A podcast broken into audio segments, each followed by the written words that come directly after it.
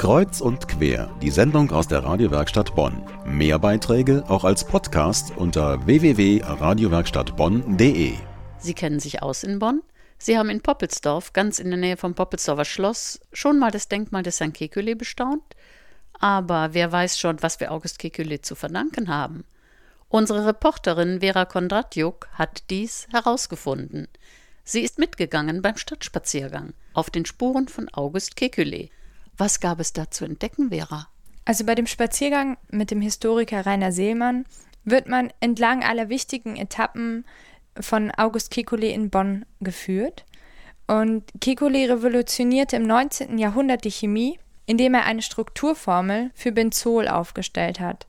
Was das Besondere an Benzol ist, erklärt jetzt am besten Rainer Seelmann selbst. Dieses Benzol ist eine aromatische Verbindung, das heißt, sie ist eine ungesättigte ähm, Verbindung und die kann man mit verschiedenen anderen Elementen kann man das verbinden und dadurch wird daraus ein komplett neuer Stoff, ein neuer organischer Stoff und das war entscheidend, um eben jetzt Produkte letztendlich auch synthetisch herzustellen, wie beispielsweise Farben. Ja, vor dieser Entdeckung durch Kekulé konnten Farben nur auf natürliche Weise hergestellt werden. Also fast alle Farben, die wir jetzt benutzen, sind ja synthetisch. Da muss man sich mal vorstellen, wie das wäre, wenn wir immer noch selber aus farbigen Mineralien oder Naturstoffen diese Farben in den Mengen herstellen müssten.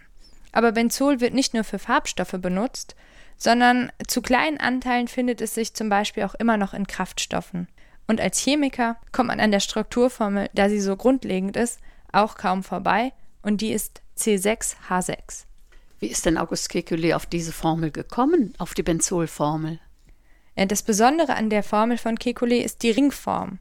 Und er selbst hat auf einem Fest einmal erzählt, wie es zu dieser Erkenntnis gekommen ist. Dort hat er gesagt, ihm sei im Traum, nachdem er schon lange darüber nachgedacht hätte, wie denn diese Strukturformel aussehen könne, hätte er die Atome gesehen, wie sie miteinander tanzen vor seinen Augen und dann wäre plötzlich eine Schlange erschienen und dann hätte er gesehen, wie sie miteinander verbunden sind und dann hätte sich dieses Bild ergeben. Nicht alle Träume, nicht alle Träumer und Träumerinnen sind so erfolgreich. Kekulé war ein Bonner, oder? Ja, man kann sagen, dass Kekulé durchaus ein Bonner war, weil gerade seine letzten Lebensjahre, also über drei Jahrzehnte, war er hier beim Chemischen Institut als Direktor beschäftigt. Doch bis er dorthin kam, also 1867 hat er hier erst angefangen, hatte er schon eine lange wissenschaftliche Karriere hinter sich und war eigentlich in allen namhaften Instituten und Institutionen im Ausland unterwegs. Ich habe gehört, es wäre beinahe gar nicht dazu gekommen, dass er in Bonn angefangen hat. Wieso eigentlich? Für die Bonner Universität war zu der Zeit Kikole eigentlich nur die zweite Wahl. Ursprünglich sollte der zur damaligen Zeit sehr bewunderte Chemiker Hoffmann nach Bonn kommen. Und der hatte auch besondere Ansprüche und wollte zum Beispiel, dass man ihm extra ein neues Institut baut. Das hat auch die Bonner Universität alles gemacht. Doch dann hat er einen anderen Ruf bekommen, als das Gebäude schon fertig war in seinem ganzen Prunk und ist nach Berlin geeilt. Da brauchte man Ersatz. Und so kam Kekulé nach Bonn. Wenn man am Gebäude vorbeigeht in Poppelsdorf, dann stellt man ja fest, dass das Gebäude riesengroß ist, also wirklich beeindruckend. Wie wurde das denn geschafft, dass das so ein gigantisches Bauwerk wurde? Ja, da steckt für die damalige Zeit ziemlich viel Geld dahinter und auch Arbeitszeit. Das Gebäude galt zu dieser Zeit, also das ganze chemische Institut, als das größte chemische Institut der Welt.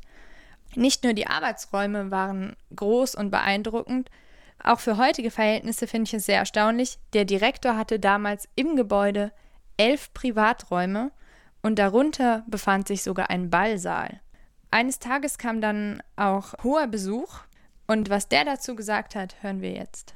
Herr Kekulé hat das hier auch mal dem Prinzen Friedrich gezeigt, der spätere Kaiser Friedrich III.